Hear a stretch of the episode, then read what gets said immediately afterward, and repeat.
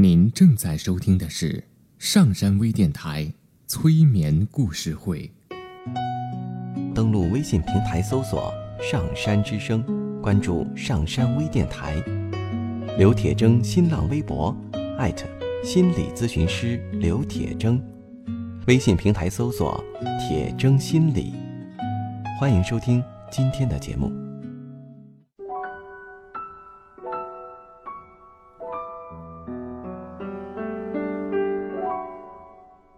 你好，我是铁铮，欢迎你和我一起走进催眠的世界。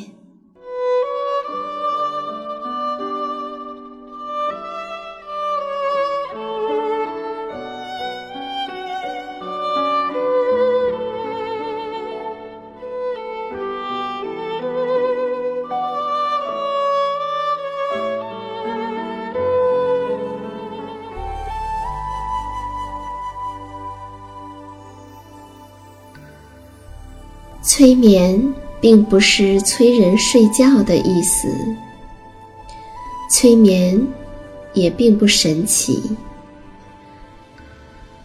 它是一种特殊的意识状态。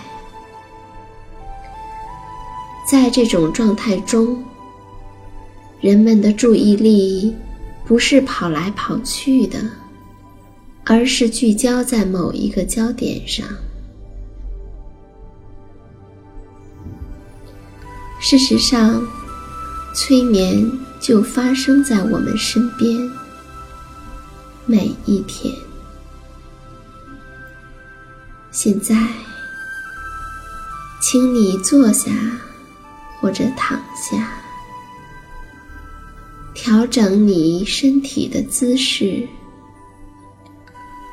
去体会催眠的感觉。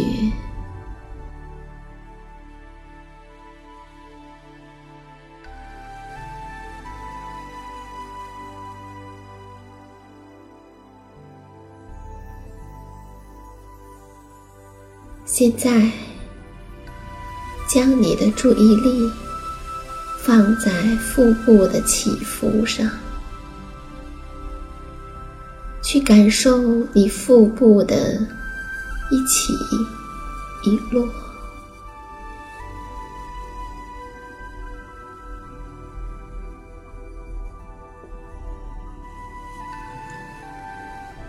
在吸气的时候。让气息进入你的肺、你的心脏，进入你身体的每一个地方，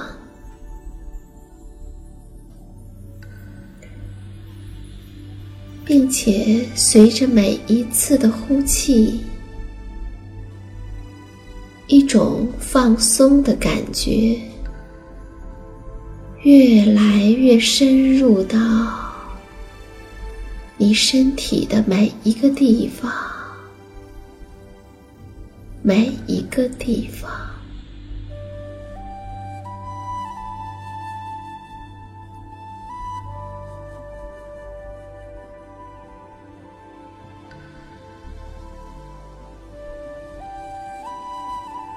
伴随着呼吸。你会变得越来越柔软，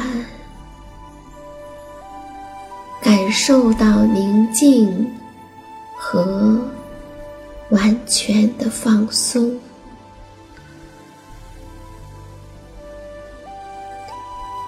你会感到你的身体变得更加的柔软，更加的放松。或许，在这种放松，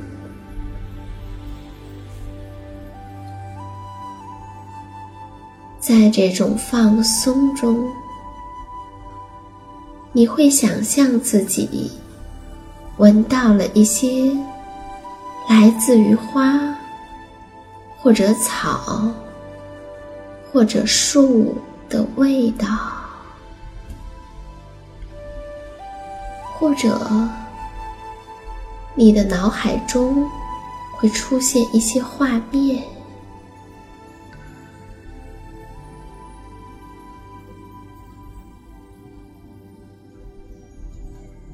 我们差不多每天都可以看到植物的身影，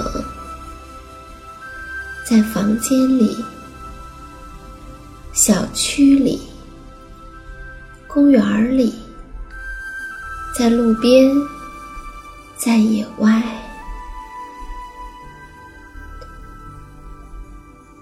人类和植物的关系一直都很密切。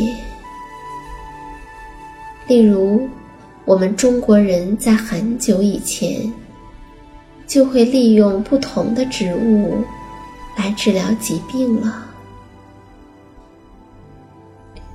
在世界上的其他地方也是如此。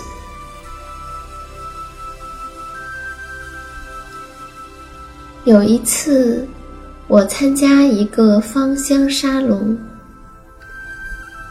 在闻了一种精油以后，好多人都引发了悲伤的感觉，而另外的一种精油则让人感到愉悦。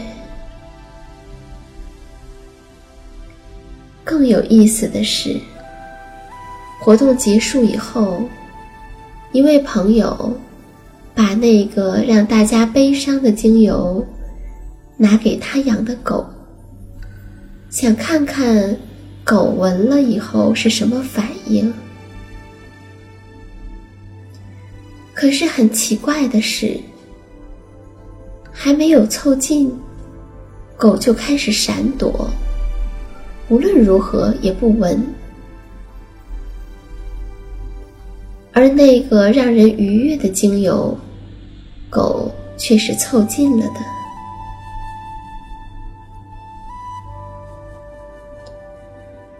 印度的第一部花香疗法的典籍，著于公元前三世纪。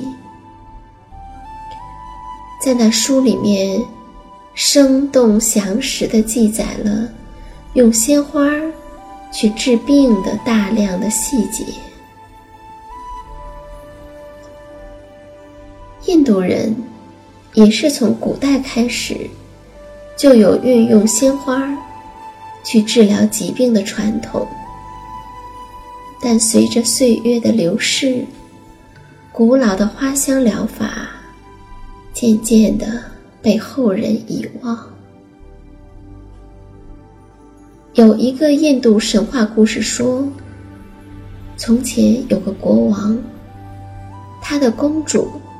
被毒蛇咬伤，朝廷里的医生竭尽全力，公主总算幸免于死，但却陷入了昏迷的状态。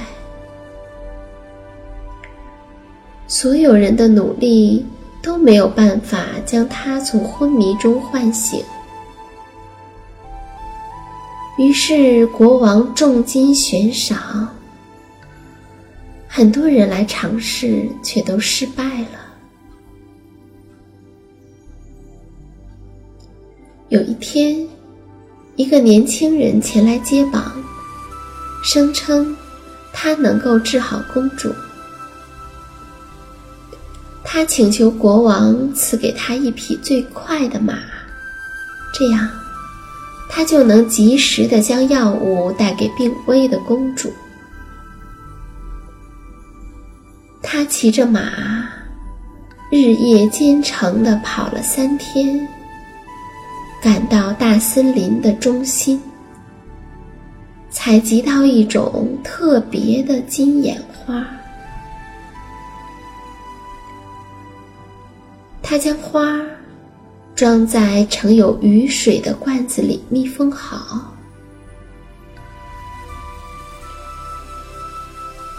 又日夜兼程的回到了王宫。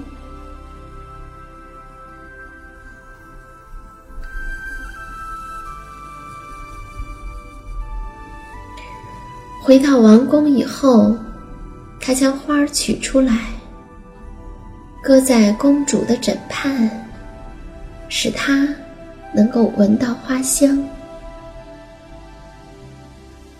然后呢，他将浸泡花的雨水分成三份儿，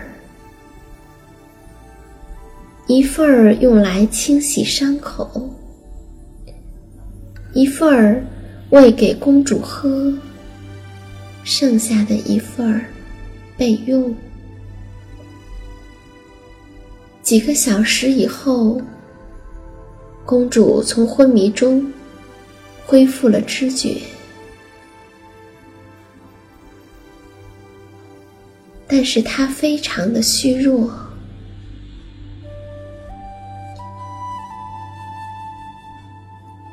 年轻人嘱咐其他人，继续将花放在他的枕畔一段时间，直到公主完全的恢复。公主终于好了起来，但还是有些虚弱。年轻人将第三份花水交给国王，告诉他别一次用完，每一次为公主喝水的时候加几滴这个花的水，以便慢慢的。恢复他的力气，如此这般，公主最后完全的康复了。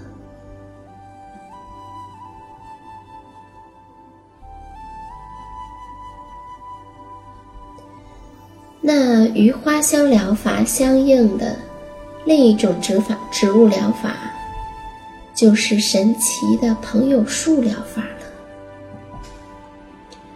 有人发现，特定的树对特定的人具有特定的影响。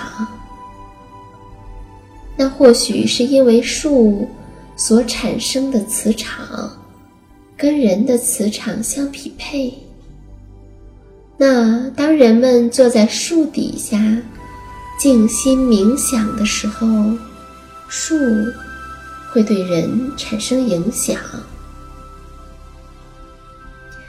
在古书上曾经记载过两个修行者的故事。这两个修行者，一个叫图斯达斯吉，另一个叫仁哈木吉。两个人都是同时代智慧超群的哲学家。但他们两个人从来都没有见过面。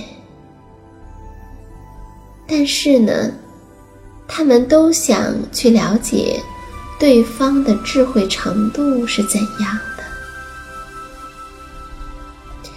有一天，图斯达斯吉让弟子带一个无声的口讯给任哈姆吉，他叮嘱弟子。在路上只能够在罗望子树下停留、进食和睡觉，并且要避开其他的树。于是弟子就上路去找任哈木吉，只在罗望子树下逗留。然而，在旅途中，他开始患上了皮肤病。当他到达任哈木吉的所所住的地方的时候，他的全身皮肤又黑又厚又黏。弟子告诉任哈木吉，他带来了图斯达斯吉的无声的口讯。任哈木吉看着弟子。微笑着说：“嗯，图斯达斯吉非常的智慧，我已经收到了他的口讯。我希望能够立即的回复他。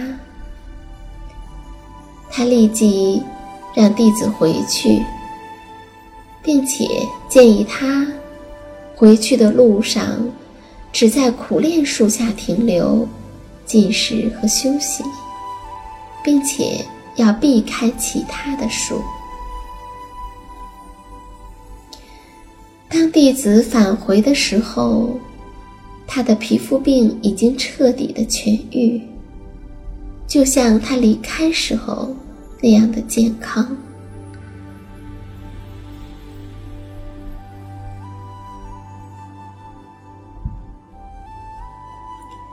听说有人根据一个人的生日占星图，为他找到他的朋友数，建议他每天早晨太阳一出来，就马上到树底下去，至少要待上一个小时。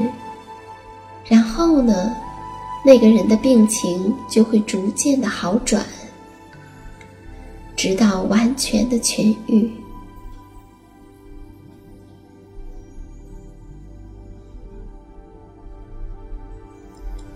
除了身体上的疾患，心理上的也可以利用植物来获得治疗。埃瑞克森曾经让一个人坐在草地上进行观察，直到发现奇异的事物为止。这个人是一个专治过敏症的医生。他对颜色的敏感度是一流的。约坐在草地上一个半小时之后，他冲进他冲进屋内，对艾瑞克森说：“你可知道，每一叶绿草的色调都不相同？”他还试着将不同色调的绿草。由浅入深的一字排开，他简直不能置信。每一叶绿草所含的叶绿素的分量都不相同，基于雨季的变化以及土壤肥沃度的不同，叶绿素的多寡也各自不同。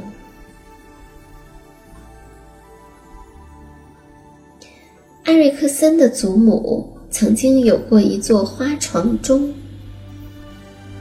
在清晨时分，牵牛花会率先开放。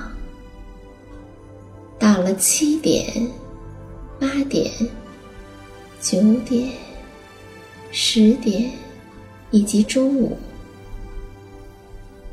则各有不同的花依序绽放。此外，还有专在傍晚时盛开的樱草花，而仙人掌则总是在晚间十点半或十一点的时候开放。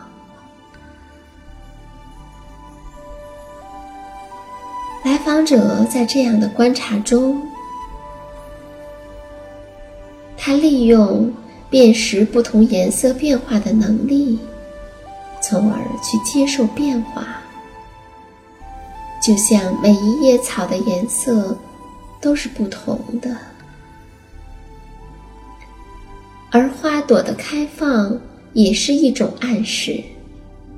听的人以后在生活中见到这些花的时候，便可能会联想到开放的意象。随即，会对开放的暗示有所反应。这样，不仅在认知方面，在情绪方面，也会越来越开放。